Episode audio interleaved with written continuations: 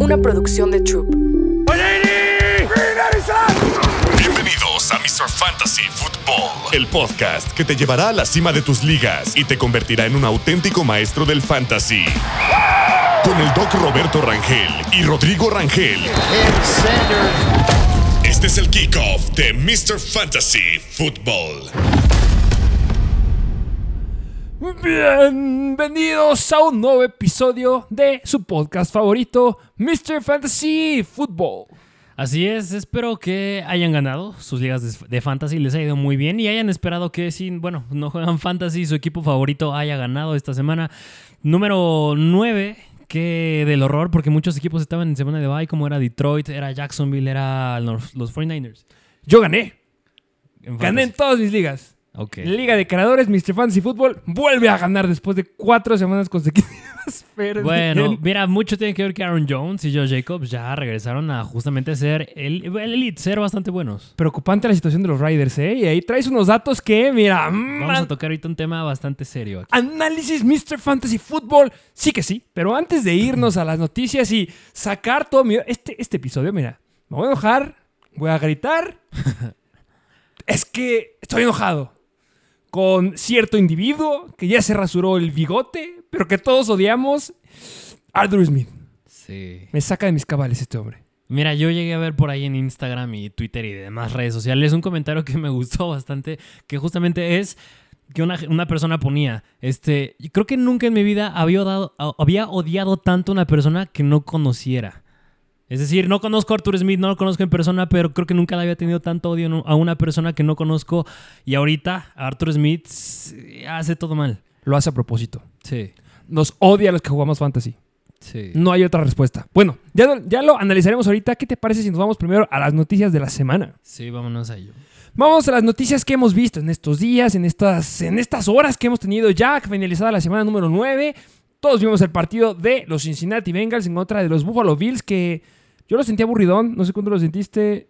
Sí, yo lo esperaba más explosivo. Un, un over-under un poco más alto, yo lo esperaba. Pero bueno, la noticia acabando este partido es que Jamar Chase tiene una lesión en la espalda y estará con valoraciones diarias y no lo sabemos, pero podría caber una posibilidad de que se pueda llegar el partido de esta semana que van en contra de los Houston Texans. Todavía faltan muchos días, juegan hasta el domingo, hay que manejarlo y seguirlo de cerquita y mira, si no juega a T. Higgins Y no nada más él, yo, yo creo que Tyler Boyd.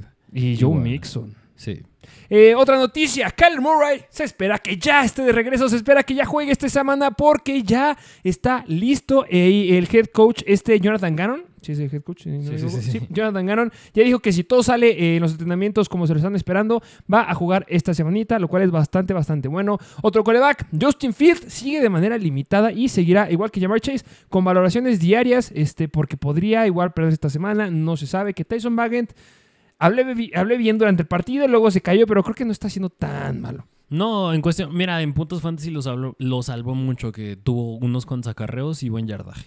Y bueno, nos quedamos igual en, el mismo este, equipo. Este, el buen Khalil Herbert ya entrenó de forma completa el día de ayer, entonces ya está, va a estar de regreso 100% esta semanita. Otros corredores relevantes que nosotros los escuchamos, los leemos y que tienen muchas dudas. Devon Akane, Devon Akane ya estará de regreso para la semana número 11. ¿Por qué? Porque los Dolphins tienen semana de bye esta semanita. Y otro corredor, Kyron Williams, estará de regreso en la semana número 12 si todo apunta como se está esperando. Eh, otro jugador importante que está lesionado, Justin Jefferson, se podría, eh, bueno, ya se empieza a estipular que podría regresar para esta semana número 10. Todo depende que sí lo activen el miércoles, que se espera que el miércoles abran la ventana de 21 días para poder activarlo. Recuerden que si es la primera vez que nos escuchan o que analizan esta situación o no entienden cuando decimos esto de la ventana, un jugador cuando está en IR se tiene que perder un mínimo de cuatro juegos, no cuatro semanas, cuatro juegos. Cuando se pierde cuatro juegos, ya al- cuando pasan estos juegos, el equipo puede decidir si ya lo quiere abrir esta ventana de 21 días. Es decir, los equipos tienen 21 días para activarlo al roster oficial. Es decir, puede aventarse otras 2, 3 semanitas en eh, una lista como de IR. Pero si no lo activan en estos 21 días, ya no lo pueden activar por el resto de la temporada. Es un poquito la situación que estamos ahorita con Kyler Murray. Eh, lesiones importantes. Daniel Jones sufre un torn ACL, se pierde el resto de la temporada. Va a ser el show de este Tommy DeVito. Así es, habrá que esperar lo mejor con él.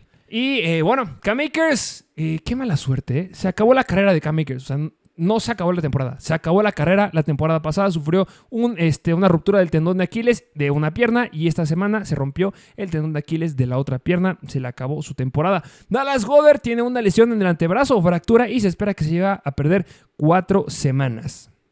Ay, creo que fueron todas. Bastantes, ¿eh?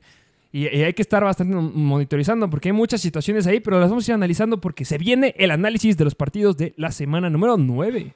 Ok, pues ¿qué te parece si nos vamos a las reacciones instantáneas de estos juegos de la semana número 9, donde hay bastantes cosas que tocar? Yo creo que de primera instancia el partido del jueves, Dionte Johnson metió en su primer touchdown desde el 2021. Y llorando, George Pickens se está quejando, estuvo promediando 21% de los targets, pero pues no le gustó que no se pudo quedar con ese touchdown, compadre. No está en college.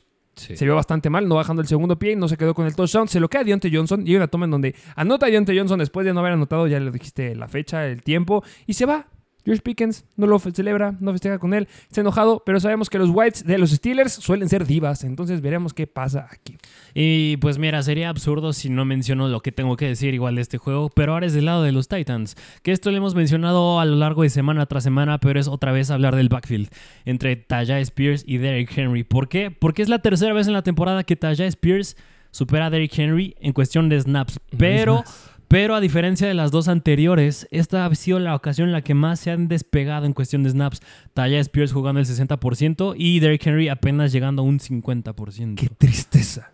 Que digo, no le fue mal a Derrick Henry. Digo, clavó un touchdown, le fue bien, doble dígito de puntos fantasy, pero Taya Spears cada vez pues mira, porque estamos en la semana número 10, ya los novatos están empezando a tomar bastante ritmo, ya se los dijimos desde semanas anteriores, pero yo creo que a partir de ahorita, yo creo que específicamente en Seattle, como puede ser el caso de Zach Carbonet y de Jackson Smith y Jigba, novatos ya empiezan a tomar más relevancia y yo creo que los Titans aquí con Taya es otro escenario así. Que lo acabas de decir perfecto, porque igual el que le dio la vuelta al corredor número uno en teoría fue Zach Carbonet, lo acaba de decir perfecto. Hace dos semanitas justamente este Pete Carroll en una conferencia de prensa fue, o sea, lo que dijo fue justamente hace dos semanas. Zach Carbonet no, no juega en esa semana porque tuvo una lesión. Y Pete Carroll lo que dijo fue: es que en verdad extrañamos a Zach. O sea, se siente cuando Zach no está dentro. Y la siguiente semana, que fue hace dos semanas, semana número 8, que regresa por primera vez Zach empieza a aumentar la carga de trabajo de Zach Carbonet. Y la semana pasada vuelve a aumentar la carga de trabajo de Zach. Pensábamos al inicio de temporada que iba a ser un backfield 100% de mi queridísimo Kenneth Walker, pero ya de ahora en adelante esto puede apuntar ya un 50-50 con Zach Carbonet.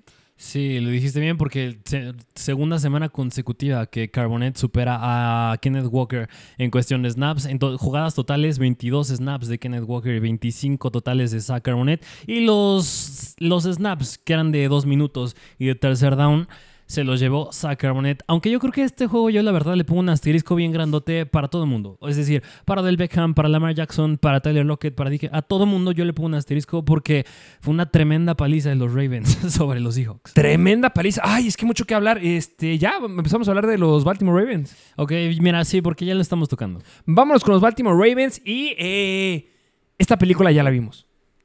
Esta película de los corredores ya la vimos. Cuéntanos cómo estuvieron las estadísticas esta semanita y por qué esta película ya la vimos con los Miami Dolphins. Ya vimos esta situación que estuvo Raheem Monster, que estuvo Devon Akane, poca repetición de los dos. Este Devon Akane clavando 8, 8 acarreos y clavó más de 100 yardas. Y esta fue la película igual novato, sensación que a ti te gusta mucho de Keaton Mitchell. Ah, así es. Mm, pues miren, si quieren escuchar un poco de Keaton Mitchell, lo trajimos en waivers hace unas, si no me recuerdo, fue en la semana número 5, semana número 4. Uh. Se los cantamos hace un buen de tiempo a Keaton Mitchell, pero hasta ahorita pudo reventar. Y aquí la pregunta es, ¿por qué hasta ahorita? A ver, venía en IR, lo iban a activar hasta la semana número 5. Ahí es donde ya juega unos cuantos snaps, pero después de esa semana se vuelve a lesionar un poco del hamstring y por eso como que vuelve a estar limitado. Y, pero hasta ahorita fue el juego en el que ya podía estar sano. Y de hecho en el live stream, si nos ven los domingos, dijimos, me da miedo. Lo, dijiste tú. Sí, sí. es tu crédito. Sí, sí, sí, justo, porque llegó una pregunta con Gus Edwards y yo dije, pues me da miedo Gus Edwards no porque no pueda llegar a notar, que claro que lo hizo, pero por me da miedo porque Keaton Mitchell pueda llegar a quitarle snaps, que digo, al final del día tuvo un buen día Gus Edwards, pero Keaton Mitchell... Pero fue en cinco acarreos. En cinco acarreos superó las 130 yardas. En cinco acarreos solamente le bastaron para superar las 130 yardas y dos touchdowns de Gus Edwards. Pero es que la situación es la misma, es que Keaton Mitchell Ah, bueno, 130 yardas de Keaton Mitchell. Fueron 50, 52 de Gus Edwards. Ah, sí, 52 con dos touchdowns en solamente 5 acarreos. Más de 140, ¿100 qué? 138 de Keaton Mitchell. 138 de Keaton Mitchell. y fueron los que clavaron más puntos, pero el corredor que estuvo mayor cantidad de tiempo dentro del campo fue Justice Hill. Sí. O sea, la situación está bastante, bastante fea en este backfield. Muchos jugadores, eso no nos gusta en fantasy, pero ya les dije, esta película ya la vimos con Devon Akane. Al final de cuentas, Devon Akane estaba brillando en pretemporada y Keaton Mitchell brillaba en pretemporada, y ya lo dijiste. Si no hubiera sido por la lesión que tuvo, hubiera sido relevante desde el inicio. Entonces, vale mucho la pena tener a Keaton Mitchell porque estos Baltimore Ravens no están confiados en Gus Edwards, es lo que nos han demostrado, y están un poquito hypeados con Keaton Mitchell. Gus Edwards está siendo relevante por los touchdowns, pero Keaton ya se quedó con uno y está demostrando que es bueno. Entonces, mucho ojo ahí.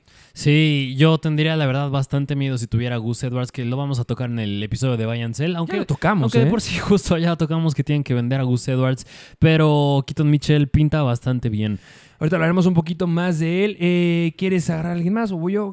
Ah, a ver, aviéntate uno tú. Es la decepción de Los Ángeles. Qué mal, qué horror, qué tristeza de coreback en Los Ángeles Rams. Tumbaron muertos Pucanacua y muertísimo Cooper Cup. Buena cantidad de targets, Sí. pero sumamente deficientes. Sí, mira, justamente esa fue una situación que la verdad me llamó bastante la atención, que todo indica que Matthew Stafford ya debería jugar esta... Bueno, Ay, no recuerdo si esta semana, ¿no?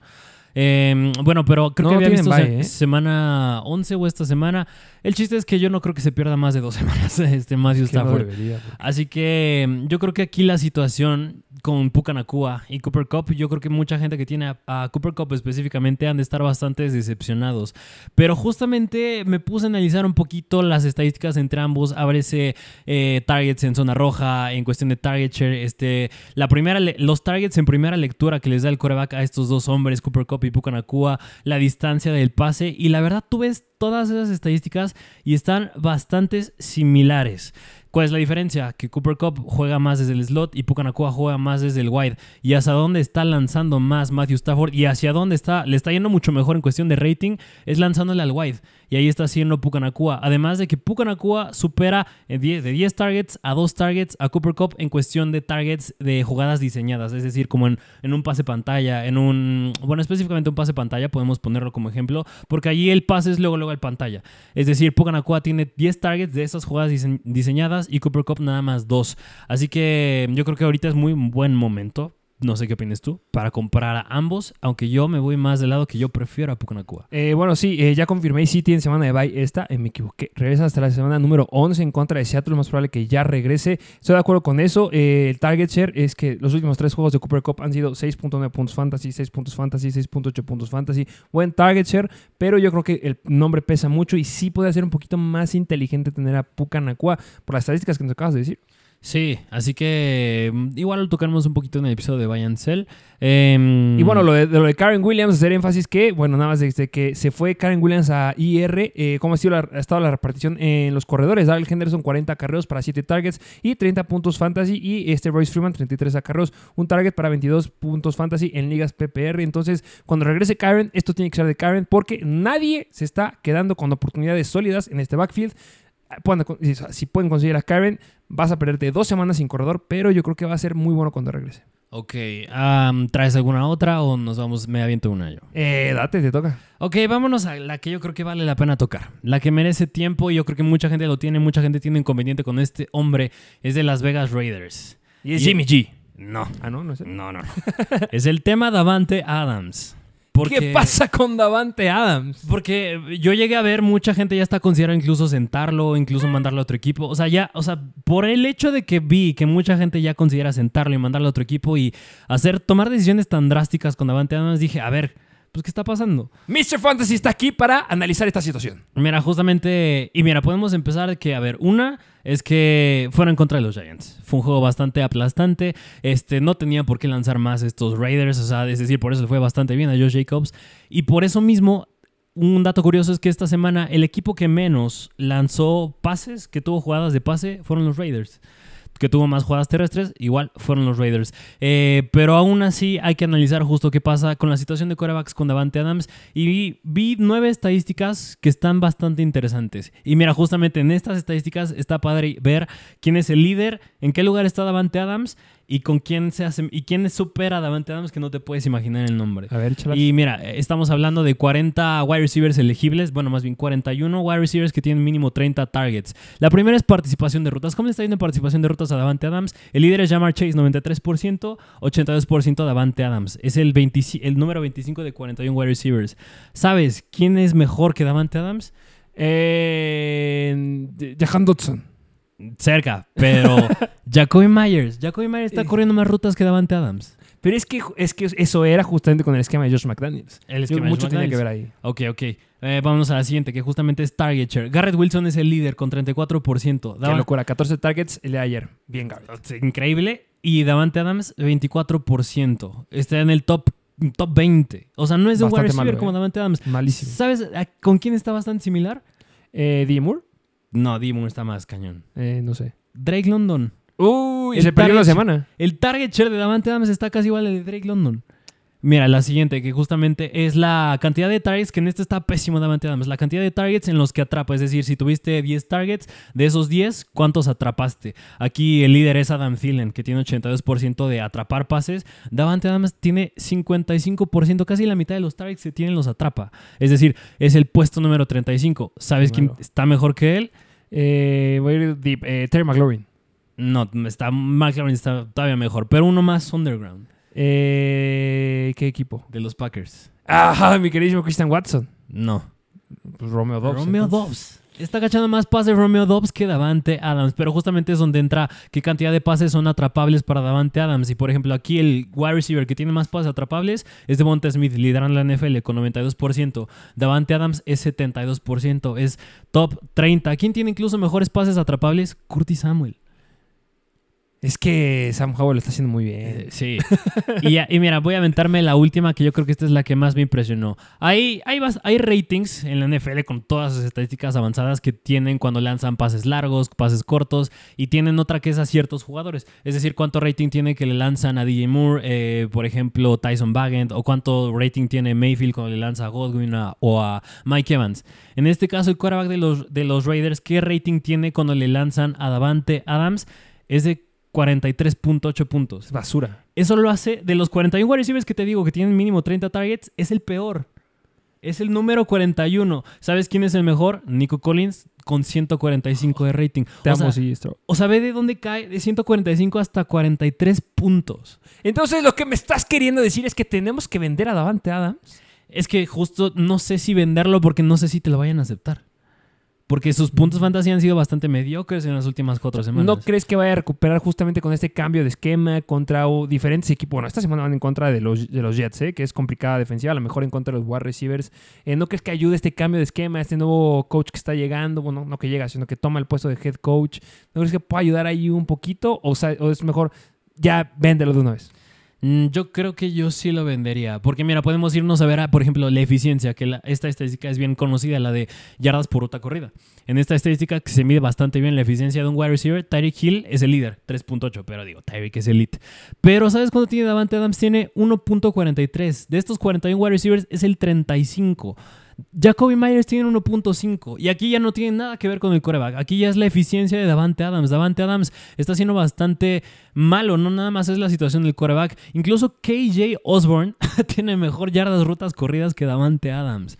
Yo creo, mira, ya si me, da- me das preguntas, el veredicto, cuál es la conclusión con Davante Adams, yo creo que tiene una situación bastante desfavorable. También fue un juego contra los Giants en el que no lanzaron casi nada. Pero también Davante Adams no está siendo elite, no está siendo eficiente. Yo creo que se están combinando las dos cosas. Yo, yo creo que sí lo puedo vender, sí lo vendo. Pero si lo tienes y no te lo aceptan, yo creo que es esperarlo mejor. Porque vienen las estadísticas de, Dama- de Davante Adams per se, no pinta nada bien. Y mejor sí cambiarlo por un jugador, no sé, en Chris Olave. Yo creo que sí, pero no sé si te la vayan a aceptar. Bueno, ya hablaremos de eso en el episodio de Vayancel, ¿no? Sí. Pero muy buenos datos, hay estadísticas que sí, no, no las cosas no parecen mejorar. La única chispita de esperanza que le veo ahí es lo que te comento de el cambio de esquema que lo favorezca de alguna forma y que ya no son los Giants. Bueno, que si los Jets juegan como jugaron ayer, ah, también va a estar complicado para Davante Adams, pero esperamos que mejoren las cosas. Sí, porque es crítica la situación con Adams. Vámonos a otra situación que aquí voy a sacar todo mi enojo, voy a decir todas las groserías que me sea el día de hoy. Arthur Smith, vete a la goma. es que Arthur Smith, ¿cómo te detesto, te odio, te aborrezco, te odio tanto? No lo puedo creer.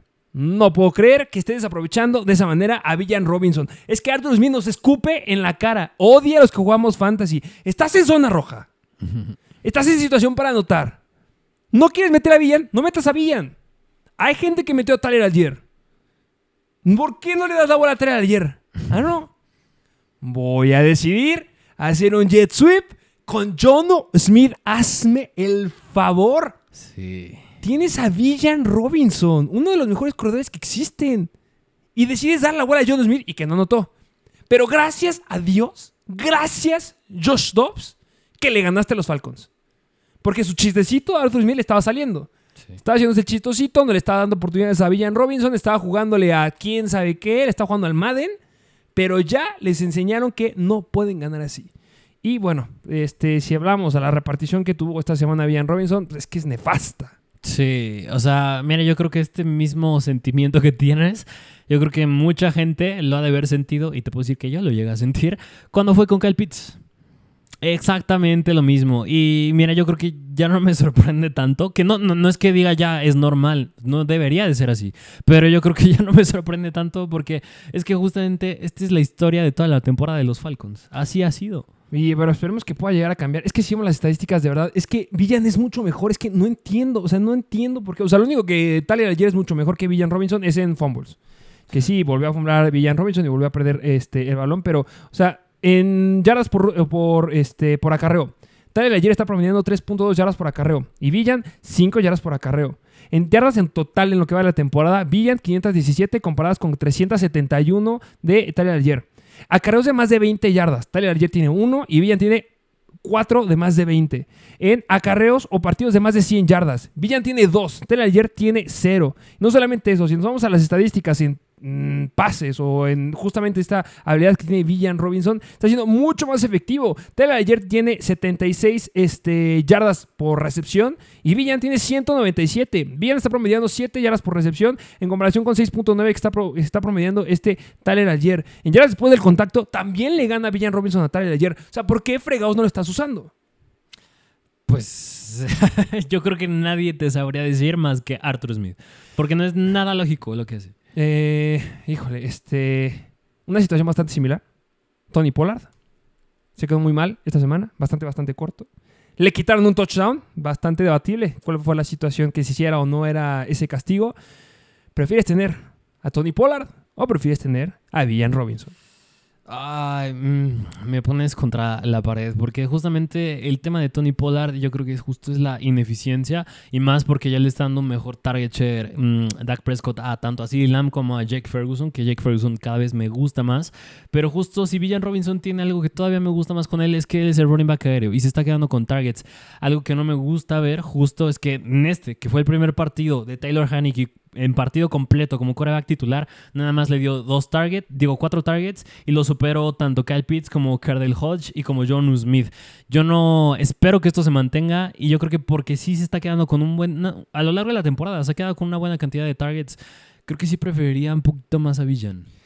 Ah, yo me voy a quedar todavía en el tren de Tony Pollard. Les dije, eh, Tony Pollard va a ver el episodio de hace dos semanitas de Váyanse, el Día de Muertos. Les dije de mis sleepers para mediados de, o sea, a partir de mediados de temporada, eh, unos Tony Pollard. Les dije CD Lamb, les dije Dak Prescott, les dije Joe Mixon, que la están rompiendo ahorita y sigo confiando en Tony Pollard. Les llega a decir mil veces, si hay una semana que todavía sigue siendo malo, va a ser esta en contra de los Philadelphia Eagles y lo fue.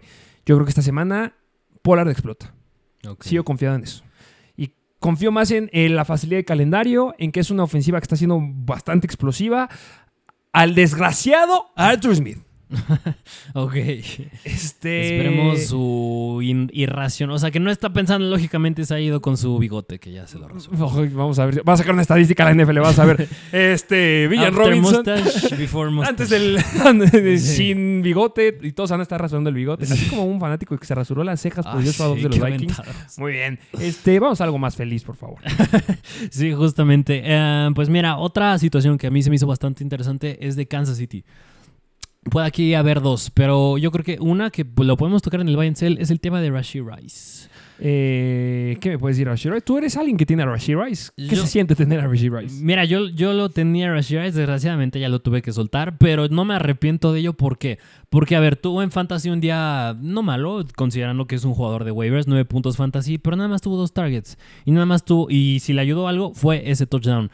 Fue líder en snaps, fue el tercero en rutas corridas, pero otra vez se quedó con nada más dos targets. ¿Quién fue líder en targets? Justin Watson, que ya regresó. Y todavía falta Richie James. Y Travis Kelsey nada más se quedó con tres targets. Yo veo mucha gente del lado que dicen hay que comprar a Rashi Rice porque le pinta ir mejor, este puede tener eh, mejores números a futuro porque tienen un calendario fácil.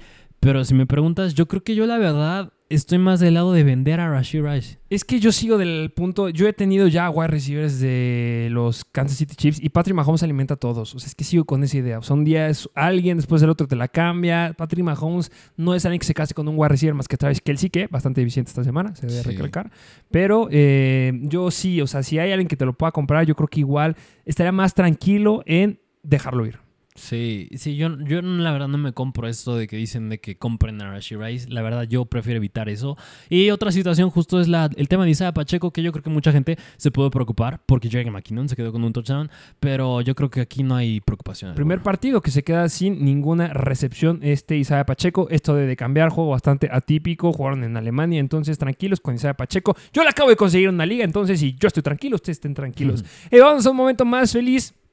Sí, Stroud, el coreback que nos ha dado la mayor cantidad de puntos fantasy en su temporada de novato. De la historia de la NFL. Que jugó muy elite en contra de Tampa Bay. El que tenía el récord pasado era Josh Allen, pero lo acaba de romper CJ Stroud con 41.8 puntos fantasy en ligas de 4 puntos por touchdown. Una locura. Tank Dell fue una locura con 28% del target share, metiendo más de 20 puntos fantasy. Nico Collins también fue una locura. Y siendo el wide receiver 1, fue el wide receiver 3 en puntos fantasy, porque Noah Brown también fue bastante, bastante bien esta semana. ¡Qué locura! Eh, la pregunta del millón: CJ Stroud, ¿preferirías que ya que fuera tu coreback titular por el resto de la temporada? Mm, en Fantasy. Sí, en fantasy. fantasy. Pues sí, pero claro que tendrá que ver quién es mi otra opción. Si es mi única opción, claro, yo estoy feliz. Sam Howell o eh, CJ Stroud. No, sí, Stroud. Yo mi problema con CJ Stroud es que no está corriendo. Sí. No está corriendo lo que me hubiera gustado. Yo creo que es un... Es, parece ser un quarterback a la vieja escuela, lo cual es bastante bueno. Un pocket passer. Ándale, un pocket passer justamente. Veo difícil a clavar un partido de más de 400 yardas de 5 touchdowns. yo creo que es muy, muy complicado. Y yo creo que prefiero inclinarme más a los quarterbacks que usan las patitas y corren.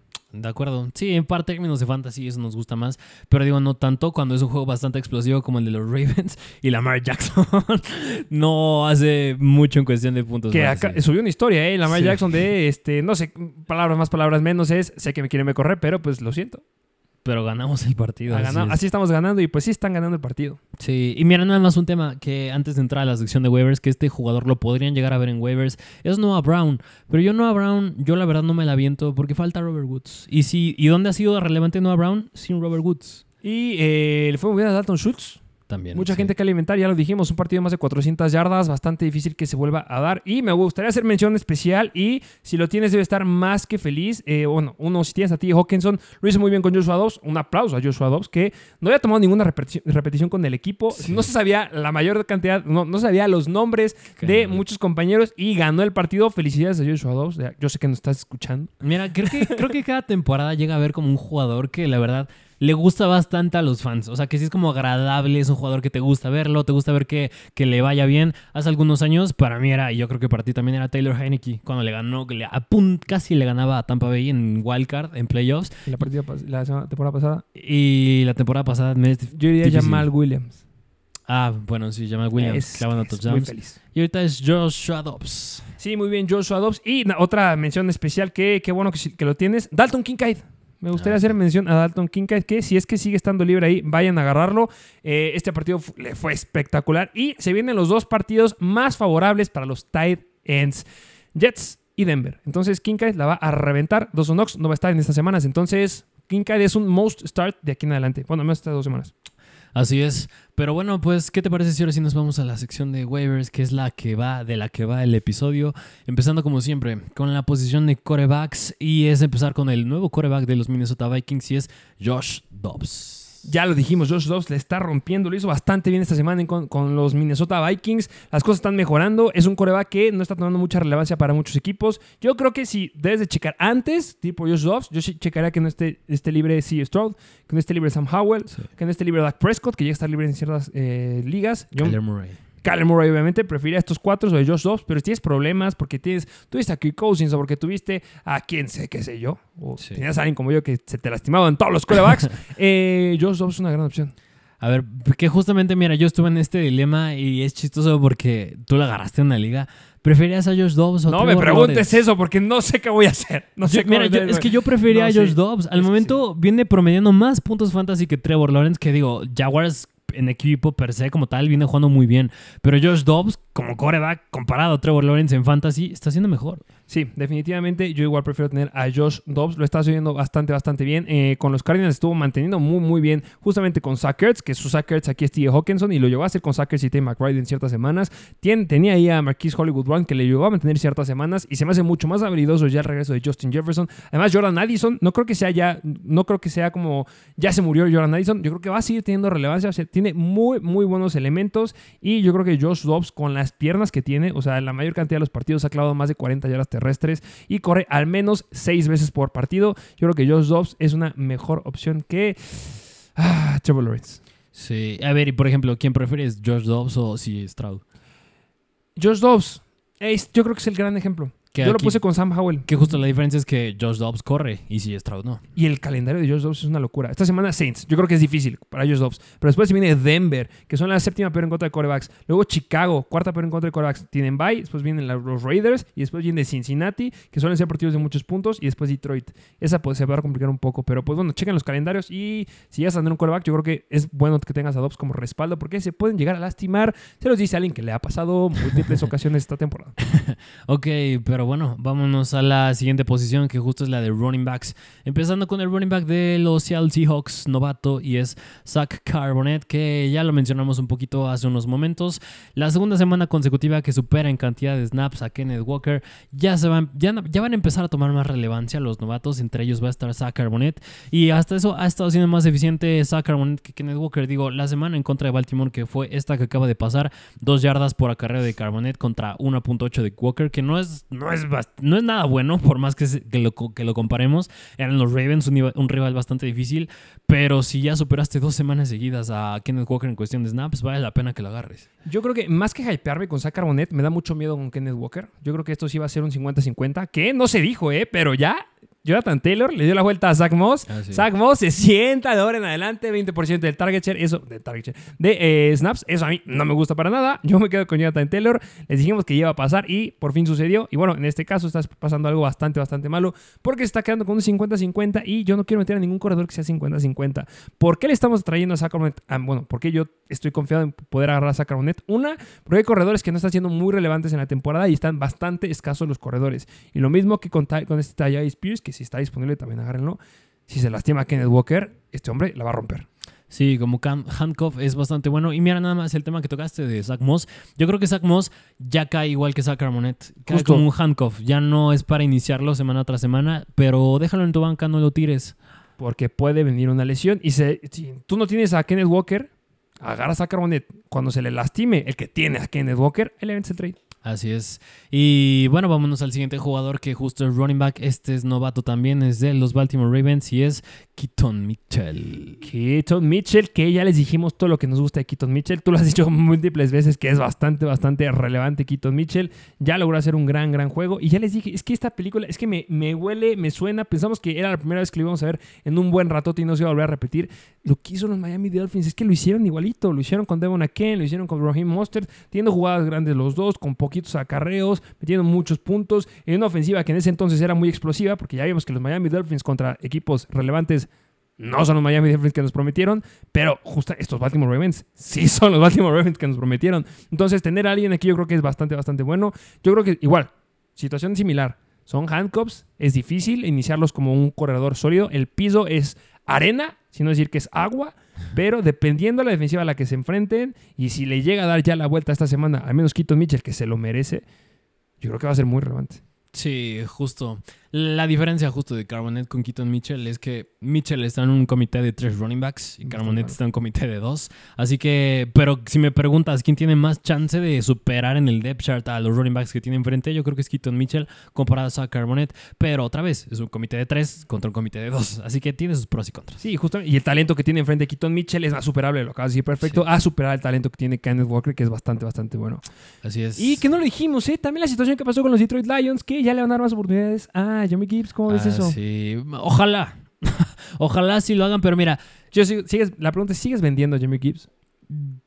Yo creo que podría, depende que, que den- que den a cambio. Por ejemplo, si es un trade, Jameer Gibbs, Villan Robinson, yo ya no lo hago. ¿Te quedas con Gibbs? Sí, me quedo con Yo creo que va a Gibbs. estar similar a la repartición. Sí. Sí, y, y mira, y es que tampoco Gibbs no estaba teniendo una mala repartición. O sea, digo, no era para lo que esperábamos, pero su target share era bastante decente. Tenía ciertos acarreos. Habrá que verlo ya con lo que dijo Dan Campbell. Pero yo creo que si ya estaba siendo decente, pues yo creo que todavía me va a gustar más. Y si ya lo aguantaste, como yo, que ya lo aguanté bastante, pues ya quédatelo. Ya no puede ir para peor esta situación. Jamie Gibbs o Javonte Williams.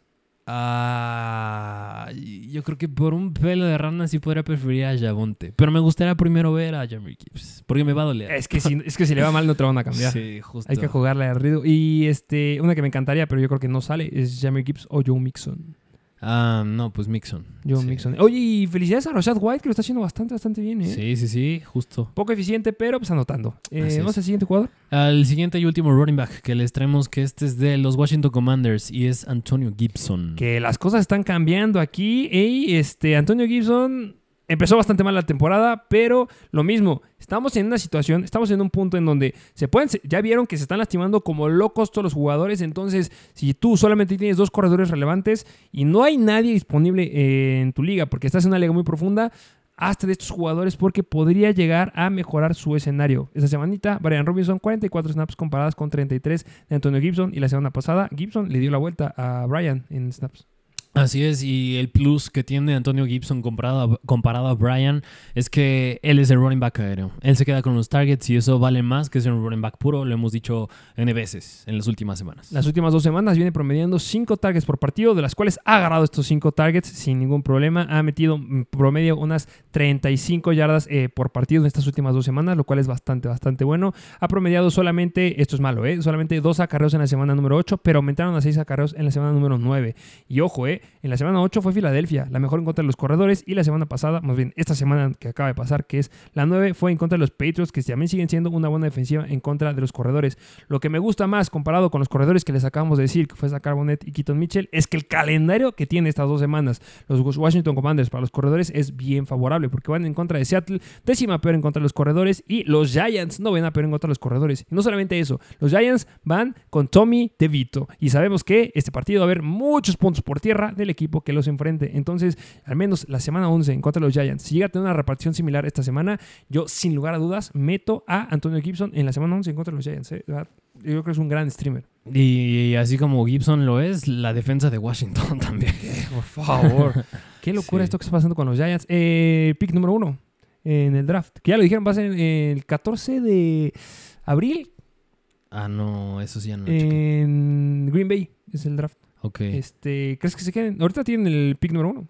Que ah, los Giants. Que justamente había visto que hay tres equipos que están interesados en Marvin Harrison de Ohio State. Mm. Uno son los Giants, Wide receiver. otro es los Chargers y otro es los Jets. ¿Pero crees que los Giants teniendo el pick número uno, digamos que se quedan con el pick número dos, vayan por Marvin Harrison en lugar de Caleb Williams?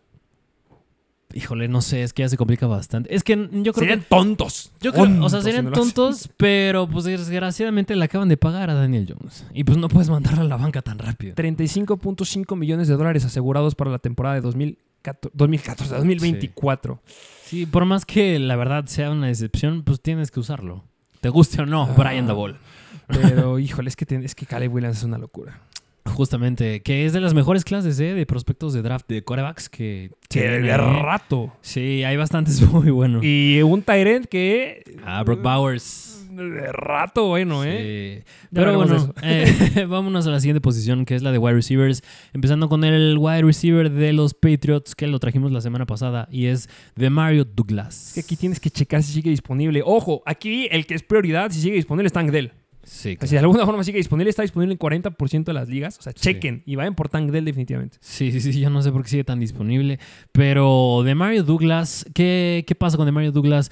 Sin Davante Parker y ya sin Kendrick Bourne, de Mario Douglas fue líder en snaps, fue líder en rutas corridas y en targets. Bueno, en targets estuvo empatado con Juju, pero justamente Juju juega menor, jugó menor cantidad de snaps, además de que la profundidad de que los busca Mac Jones es más profunda la de, de Mario Douglas que la de Juju.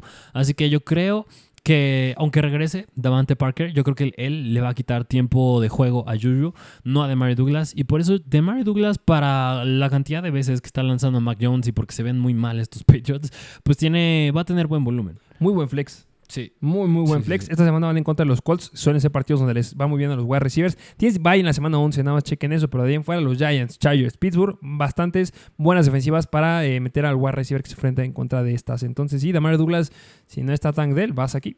Eh, Por ejemplo, ¿prefieres a Demario Douglas o a Rashid Rice? Eh, Damar Douglas, es que lo mismo, prefieres tener al wide receiver número uno del equipo. Justo. Pero bueno, este fue Douglas. Vámonos al siguiente, que es de los Seattle Seahawks y es novato también. Y es Jackson Smith Nijigba.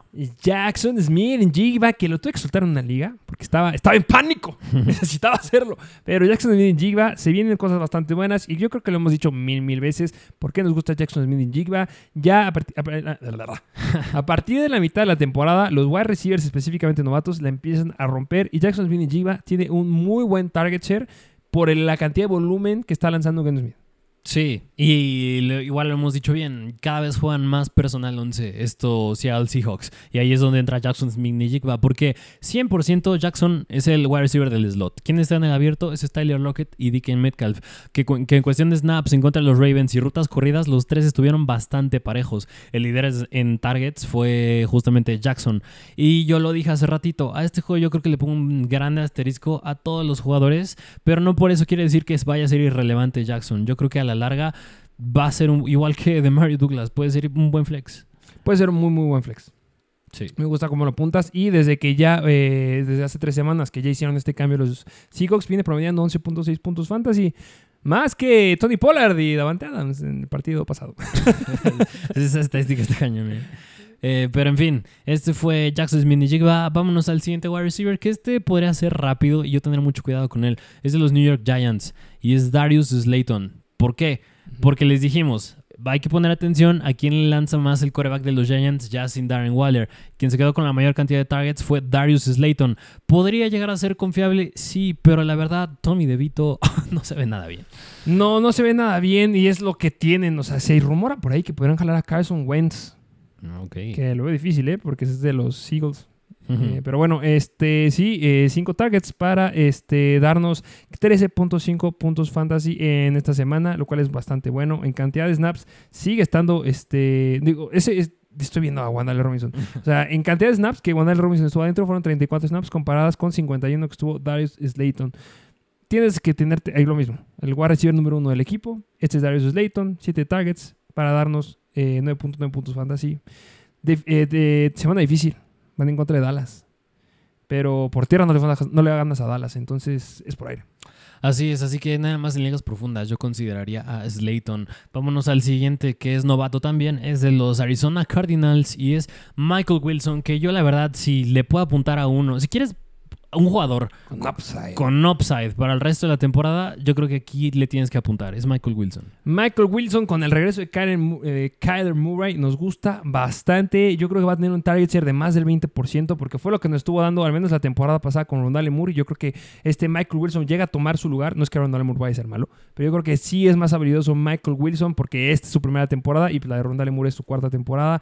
Ya nos llegó a dar eh, semanas bastante relevantes, mi queridísimo Rondale Moore, pero esos 14, 15 puntos fantasy en promedio por semana pueden ser de Michael Wilson. Es un wide receiver que está libre y de verdad después, en la semana número 11 de waivers, va a estar en el número 1. Así es, y, lo que ha dicho Marquise Brown, Kyler Murray, si- bueno, eh, palabras de él, ha dicho que Kyler Murray si va a regresar, va a regresar para probar un punto, para probar que sí sigue siendo un buen coreback. Son palabras de Marquise Brown, pero si sí es cierto, pues tienen que darle de comer a tanto a él como cuando regrese Zach Ertz. Igual ya regresa James Conner, una mejor ofensa, y va a ser Michael Wilson. Pues mira, Tariq Hill dijo que Tua Tagovailoa va a ser el coreback con la mejor puntería de toda la NFL y cómo cerró la semana pasada en contra de Kansas. Sí. Este, pero sí, no, yo creo que Kyler Murray es bueno. Sí, sí, sí. Y le puede alimentarlos muy, muy bien a Marquise Brown. Puede alimentar muy bien también a este, este Michael Wilson y eh, a este Terry McBride en lo que regresa a Ertz. Entonces, aquí es la apuesta. Si quieres upside aquí, upside, aquí es la apuesta. ¿Prefieres ir por Michael Wilson o Jackson Smith en Jigba? Es que uno más Mm. sólido ya. Es que sí, uno ya está más probado y es Jackson. Yo creo que Jackson. Venga. Vámonos a. Bueno, mira, nada más como mención honorífica vale la pena decir de los Cincinnati Bengals, Tyler Boyd. Tyler Boyd vale ser eh, mención honorífica porque Jammer Chase está Ah. lastimado. Entonces, ojo, eh. Así es, así que búsquenlo si sigue disponible. Pero en fin, vámonos a la siguiente posición, que es la de Tyrants, empezando con el Tyrant de los Atlanta Falcons. Y es Jonu Smith. John Smith que clavó un touchdown más de 50 yardas, ¿no? Sí, sí, sí, sí. Y, y la verdad, aquí el tema. El corredor John Smith. sí, sí, sí. Eh, que aquí el tema es la comparación con Kyle Pitts, que justamente el que pintará ser el Tyrant número uno es Kyle Pitts. Y con buena razón, digo, porque en cuestión de snaps, en cuestión de targets, en cuestión de rutas corridas, Kyle Pitts tuvo más que John Smith. No por una cantidad bastante amplia, pero... Según yo, esta semana sí le ganó este John Smith. Sí le estaba ganando en las últimas dos semanitas. Ah, bueno, Eh, nada más me refiero ahorita contra mm, los Vikings. ah, según estuvieron 39 y 38, los dos estuvieron bastante, bastante cerca. Sí, lo que te digo, justo estuvieron bastante pegaditos, aunque pues el relevante sigue siendo Kyle. Bueno, en cuestión de uso está siendo Uso, Kyle ok, Pitts, pero ya en cuestión de eficiencia está siendo mejor John Smith. Así que también es un asterisco muy grande, porque no está Drake London. Así que cuando llegue Drake London, igual yo creo que esto va a cambiar bastante. Así que John Smith, agárralo si tienes el espacio y si te falta un Tyrant, que yo lo agarré porque se me rompió Darren Waller.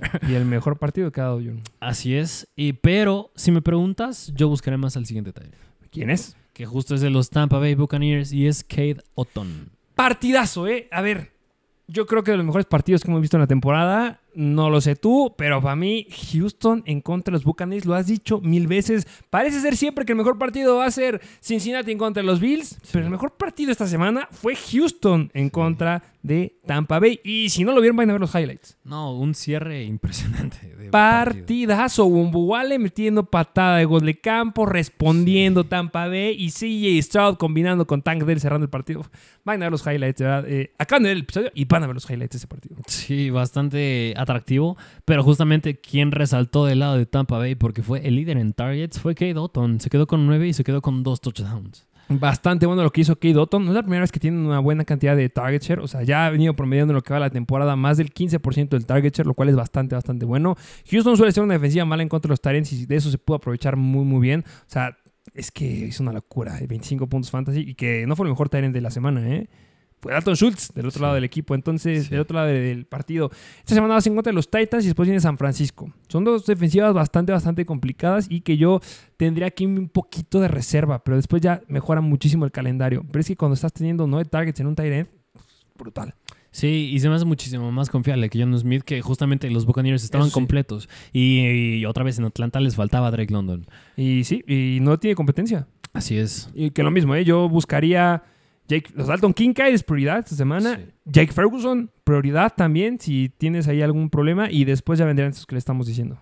Así es, pero bueno, vámonos al siguiente que es novato también, es de los Packers y es Luke Musgrave, que este sí es más profundo. Anoto Musgrave.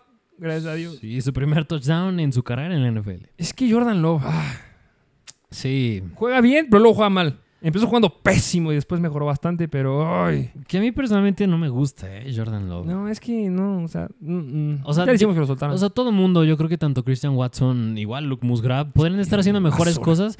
Mira, estarían haciendo cosas impresionantes si tuvieran, por ejemplo, a CJ Stroud como coreback en vez de Jordan Love. Mucho, sí, es que sí. Eh, si tuvieras a Joshua Dobbs, O si tuvieras a- o incluso si tuvieras a Sam Howell. A Sam Howard, yo pensé que te iba a decir super diva Jimmy G. No, no, no, tampoco. no, tampoco.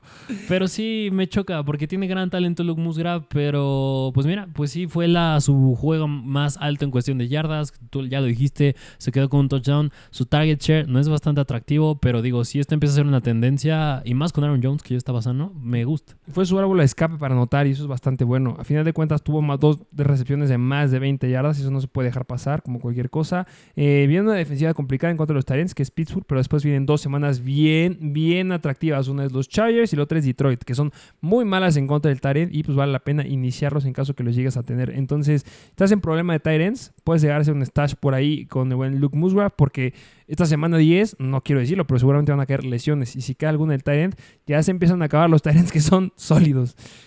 Sí. Busquen a Kincaid, por favor. Sí, justo. Eh, pero en fin, vámonos al último Tyrant que les traemos, que es desde los New Orleans Saints y es Tyson Hill. que no querías empezarlo. Es que, a Yo te dije, es que Tyson Hill históricamente da tres juegos consecutivos relevantes. Y este es el tercero. Es que mira, yo, a mí, mira, mira, igual que Joshua Dobbs, Tyson Hill me gusta como jugador, pero para fantasy lo odio. Porque, a ver, tú me podrías decir cuál es, mira, así como Josh Downs es el wide receiver del slot, Jackson Smith es el del slot, Davante Adams es el wide, Puka Nakua es el wide, Cooper Cup es el slot, este, Antonio Gibson es el running back aéreo.